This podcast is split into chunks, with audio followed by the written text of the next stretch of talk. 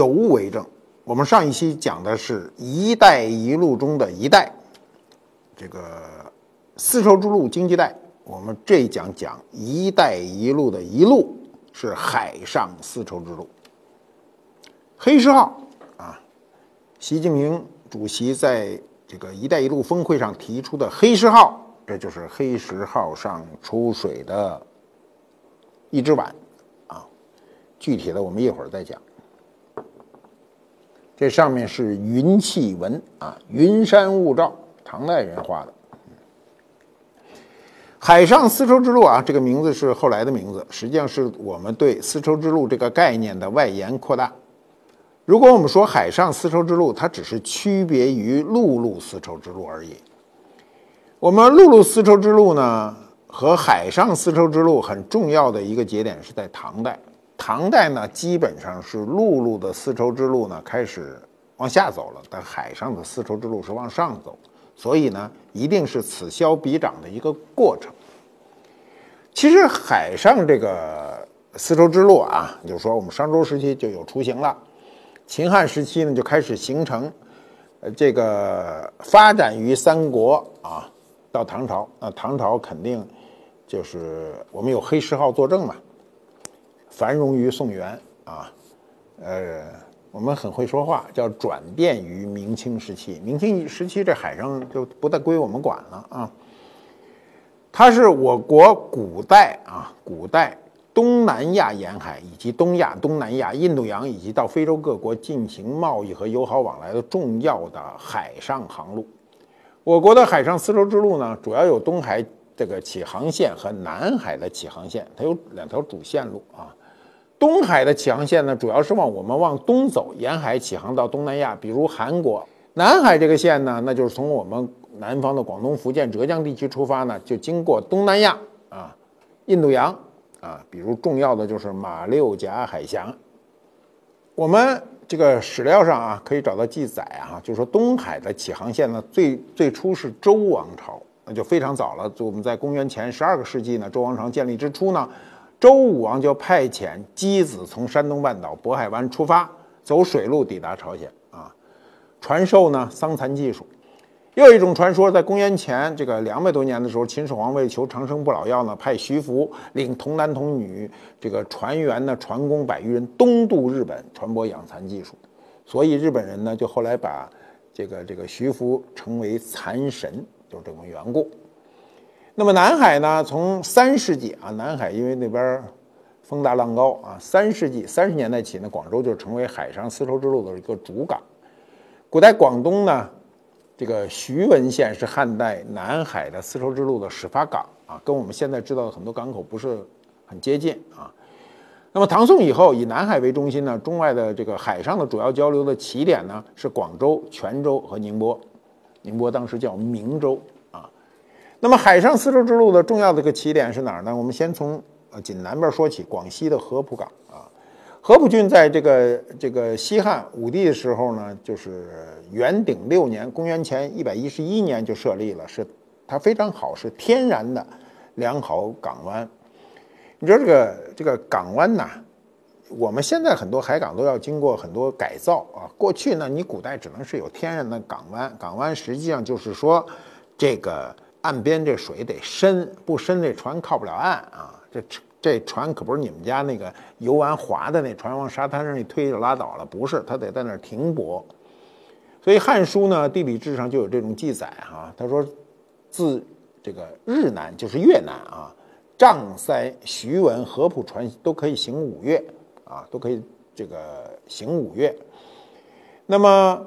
呃，这些记载都很清晰的记载了，就是广西合浦这个地方的在历史上的这个重要性。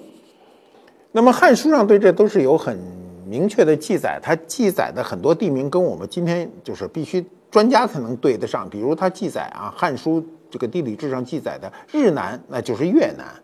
那么你考证这些国家，比如有个词儿叫黄之国，谁知道黄之国在哪儿？其实这都是今天的马来半岛的。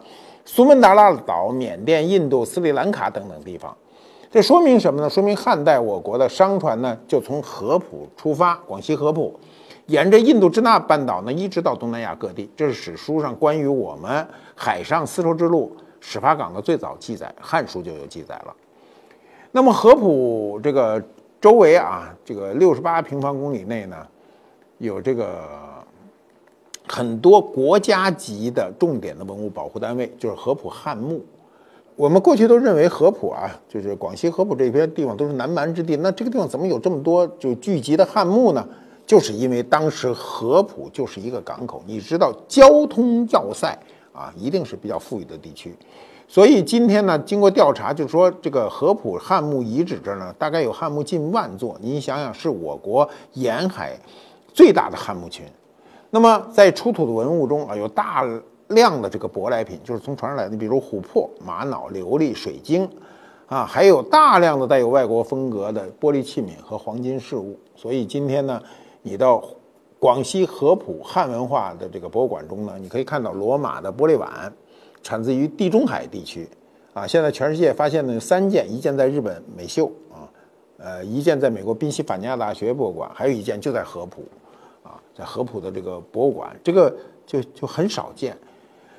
那么前些日子啊，这个习近平这个主席去这个广西的时候，第一站就去的合浦，而且去了这个博物馆去看。所以你可见现在这个文化和我们历史之间的这种关联和重要性。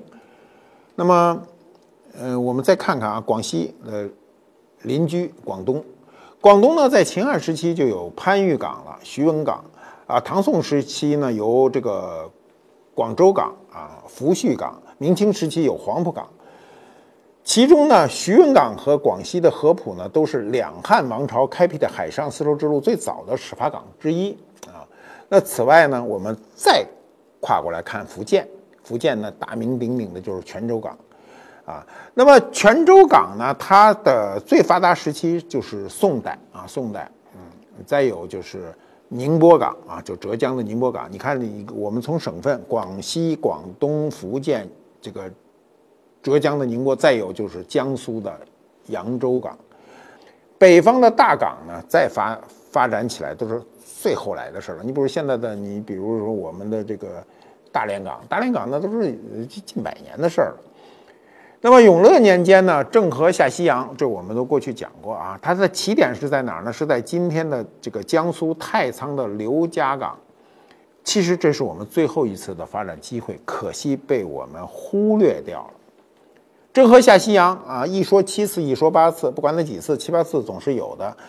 他最大的一次下西洋呢，是他的整个的人员啊是两万多人啊，两万多人什么概念？今天一个就是世界上最大的航空母舰上面只能载六千人，当时的船队相当于四个航空母舰的人人的总量，你想想那是五六百年前啊。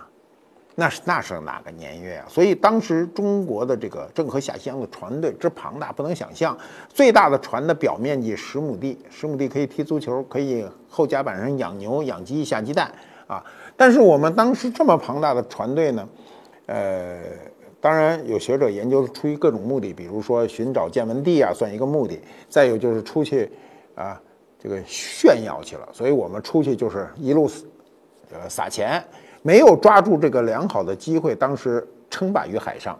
如果当时郑和下西洋，中国那么大的船队啊，那时候这个像葡萄牙呀，这个后来的像荷兰这些海上呃形成一阵霸权的这种海运比较发达的国家，都还没起来呢。如果我们当时霸住了这海上，今天我们一定是海上最强国。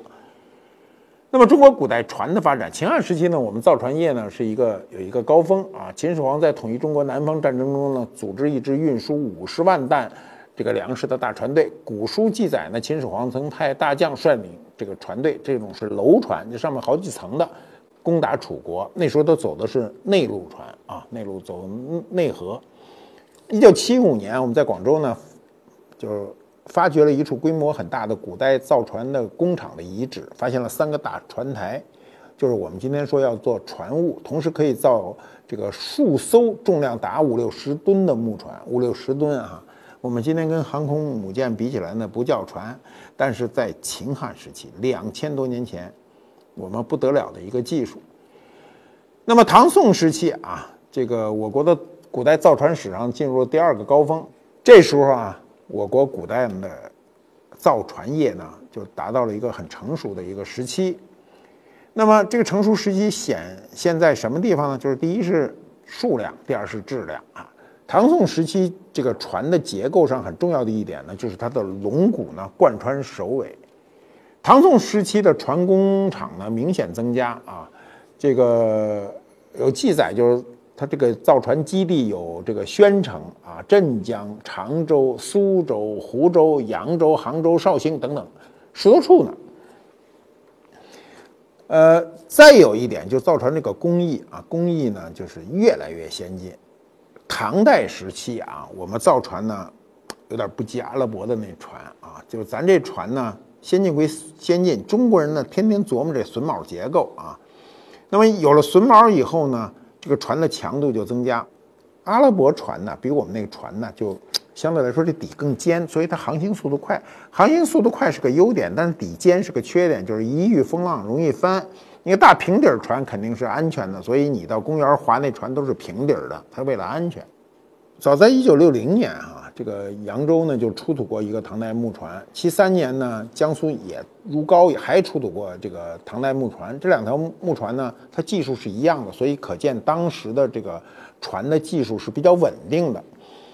那么在这个跟我们唐代同一时期，我们看看欧洲的造船业啊，它就唐唐代的时候它不如我们，我们是榫卯结构。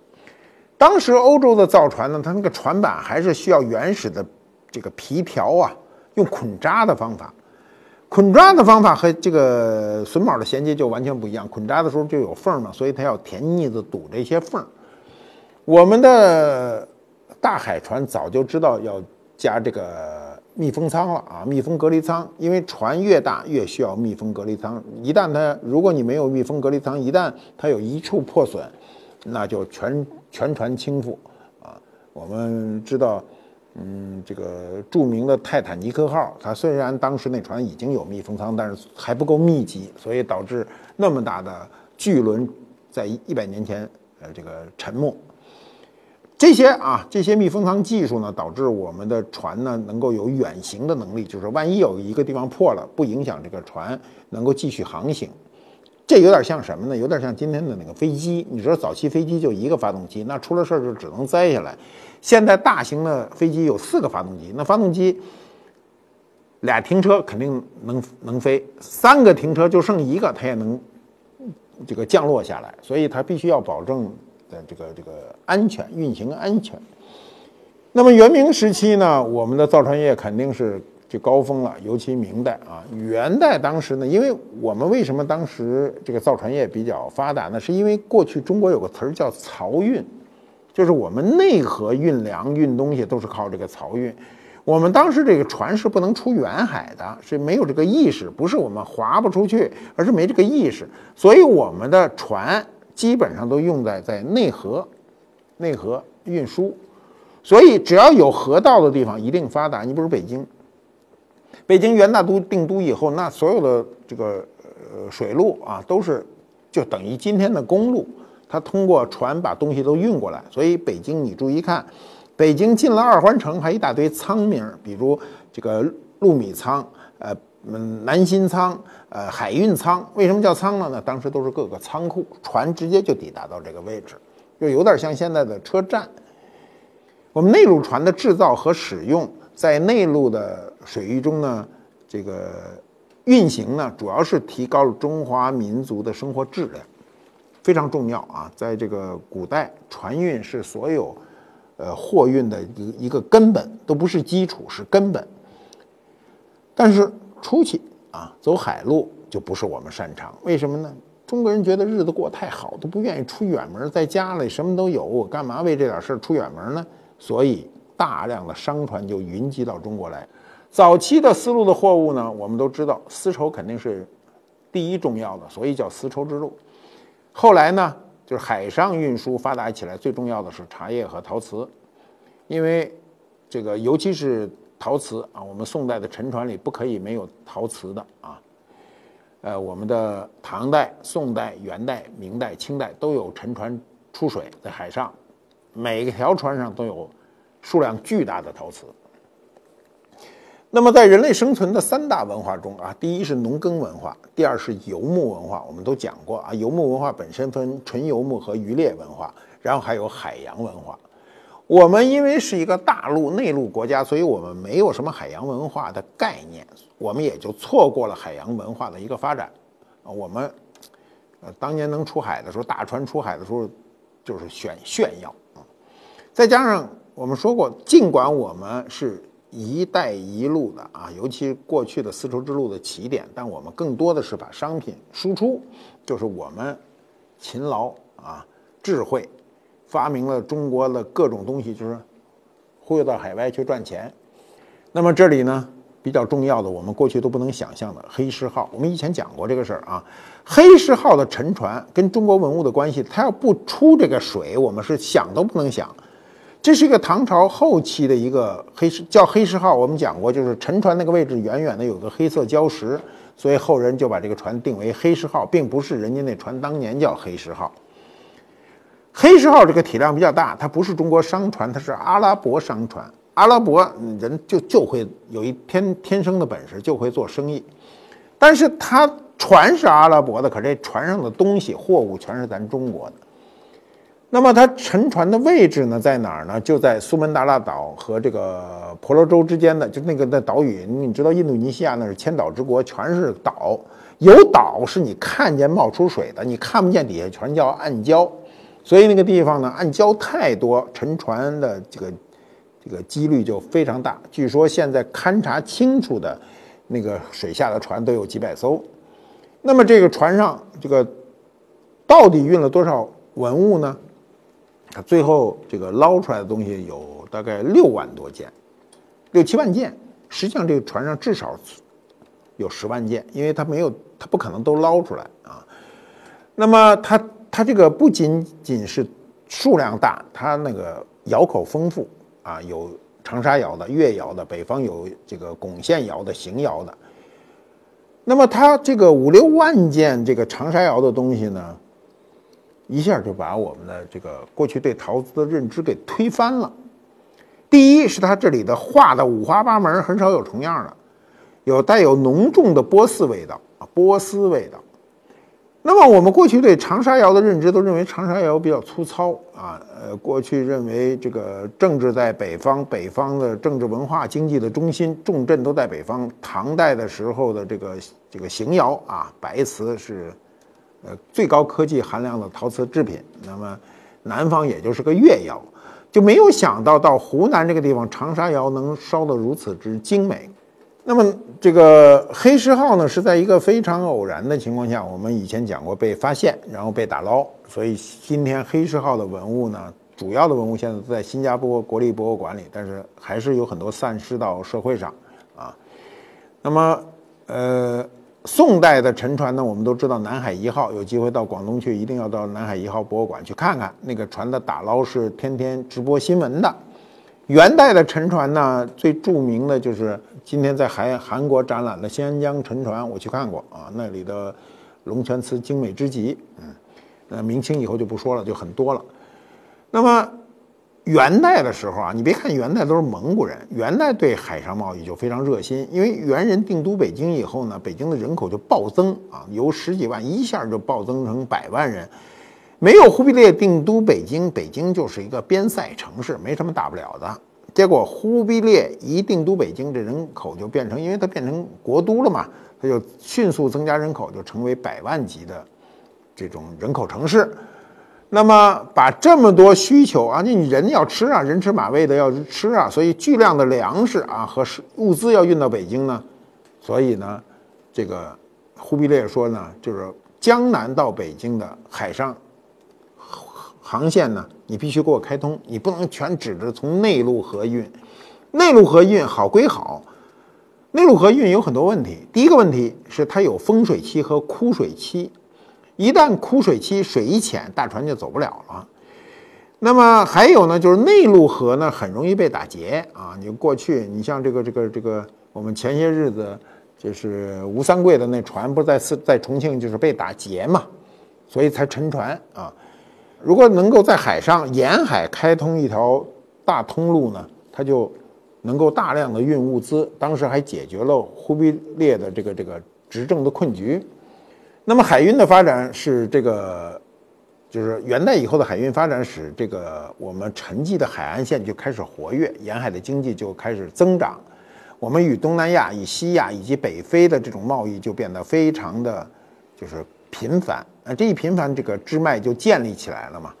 我们当时的这个贸易关系能多达一百二十多个国家和地区，所以海上丝绸之路呢，就因为元代海运呢就变得强大。那当然，到了明朝呢，朱元璋首先要下令海禁。我们当时啊，元明清三朝都有过海禁。为什么要海禁呢？就因为那边海盗多，这个农耕民族的人治理海上没什么办法。一到这个呃海盗成为势力，比如成为巨大的海盗集团的时候啊，你比如当时这个广东有个潮汕的叫陈祖义全家，他就是到南洋为盗，这个盘踞马六甲十多年，成为世界上最大的海盗集团。当时鼎盛时期有多少人呢？有过万人，船有多少呢？近百艘。所以呢，不光嗯，他这个掠夺呃我们自己，还包括日本呐、台湾呐、南海等等，他都去掠夺啊。所以这个这个这种海患呐，就这个海盗这种问题呢，搞得中央政府他们比较疲于奔命，所以他就下令，我就封了你，我没人下海，你怎么去海盗？那么这个郑和第一次下西洋的时候，就将陈祖义呢诱降。捉捕回国，回国以后呢，这朱棣啊有意思，朱棣说话不算数，下来就下令，当着各国使者就说，把他给我斩首啊！他快把我气死了。嗯，据说啊，这个陈祖义就是《加勒比海盗》的三啊，那个电影里周润发饰演的中国海盗萧峰的一个原型啊，你别以为那电影是瞎编的，还有个原型呢。郑和下西洋的时候，由于我们那个船队过于庞大呢，当时确实国家的这个开销也比较大。那么永乐以后呢，这些子孙们从宣德就没了劲儿了啊，就开始就说这事儿能不能？我觉得是个面子工程，因为他不知道拿这事儿干嘛，所以呢，就把我们的造船业就逐渐就停了。这时候正值西方经历着天翻地覆的科技和社会的更新，这包括后来的这个文艺复兴。那么。这个明以后的这四百年间啊，它是西方的造船术、航海术、造炮术的飞速发展的时期。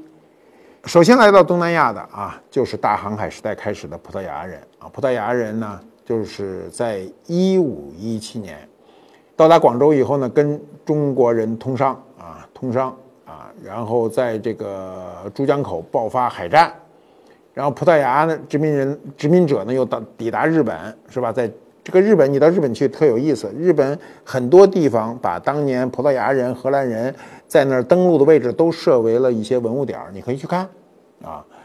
那么荷兰人呢，在这个明朝啊，就相当于中国明朝后期啊，大概是在这个十六世纪后，荷兰独立了。那么一六零零年、一六零二年和一六零四年呢，英国、荷兰、法国分别各立各自都成立了东印度公司。他为什么叫东印度公司呢？就是因为当时中国人根本不让他成立，不让他过来，所以他只好在东印度那儿就先开辟一块战场。各国东印度公司除了商船外呢，更重要是要拥有自己的舰队和军队。当时的这种东印度公司都是国家级的，就是国有大公司啊，它不是私人弄的。那么中国和东南亚啊，这个。之间的长达千年以上的海上丝绸之路呢，就遭遇了这个前所未有的强大的一个竞争。荷兰当时的这个力量非常强啊！我这次去南非啊，才知道，就是虽然荷兰人不是第一个在南非登陆的外西方人，但是他是在南非能扎下根来的这个西方人，所以这南非的英语中包含了很多荷兰语的因素。那么对于我们啊。在这个明朝末年的时候，荷兰人就在台湾建立了殖民据点。那么到了清朝啊，到了康熙年间，郑成功就成功的率这个舰队赶走了荷兰人。那么荷兰人在这个台湾待了有多少年呢？有三十多年呢。自打郑成功把荷兰人赶走以后，台湾才真正的回到了我们祖国的一个怀抱。所以，我们今天讲海上丝绸之路，实际上我们有非常长的传统。我们自这个周代起啊，历经秦汉到隋唐、宋元明清一路走来，我们有高峰有低谷。我们最大的一个失误是在元明之际的时候没有抓住这个机会。我们当时的技术力量没有问题，我们只是观念比人家落后，所以没有建立海上强大的一个海洋文化。那我们今天呢？幸好有很多证据，比如黑石号，是吧？黑石号的这个文物的出水呢，是震惊世界的，因为那是一千多年前的商船中有这么多的文物啊，呃，多少万件。那么通过这样的一段海上丝绸之路的历史，那给了我们一个什么呢？给了我们一个信心。我们今天开拓二十一世纪的海上丝绸之路，我们可以总结几千年。来我们的经验，开拓我们辉煌的一个未来。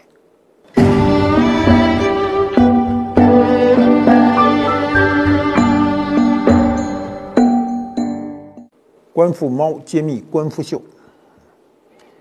长沙腰啊，黑石号的碗。为什么这碗到我手了？不是那一船全卖给新加坡国立博物馆吗？我告诉你，黑石号发现之前是渔民先发现的，渔民捞了好多东西都走，就捞不完，最后才被他们知道，就被德国那个打捞船知道，才控制起来。有大量的这种碗啊，这种碗你看它是画的云气纹啊，云气纹，呃，就是留在了东南亚，后来呃这个跑到了香港啊，甚至跑到了国内，国内呢。有很多拍卖中啊，小拍中会有这种东西的出现，这就是黑石号上的这个一件普普通通的碗啊。呃，釉面保存很好，它为什么这个釉面保存很好？它因为是一个叠一个，一个叠一个，所以这块腐蚀的就没那么厉害。你看背面，背面腐蚀的就比较厉害啊，比较厉害。但是我们想啊，这是一千。二百年前，一千一千一百、一千二百年前的一个中国唐代长沙窑生产的碗，这个碗上的信息是什么呢？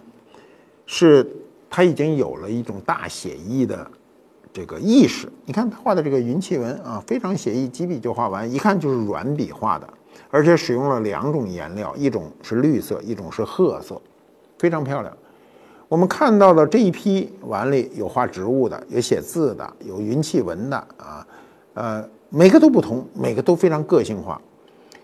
我们工业化革命以后最重要的一个特征呢，就是抹杀个性。这种个性化的东西不能存在。如果它生产这个碗，它会千篇一律；如果它要不千篇一律，它就不能提高效率，它成本就会增加，在工业化竞争中就会败北。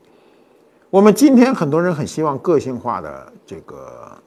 商品为什么呢？是因为被工业化的那种无个性化的商品给搞坏了、搞恶心了，所以大家觉得这种一模一样的东西没有什么兴趣，一定是要有独有个性的商品存在。其实这种独有的个性的商品存在，唐代就有了啊。我们唐代每一个碗，这个船上啊，现在那最后打来打捞出来统计，剩下的就是五万六千件，加上散失。至少有几千件，至少有六万件这样的长沙窑的碗，没有一个是雷同的。你想，古人是不是很伟大？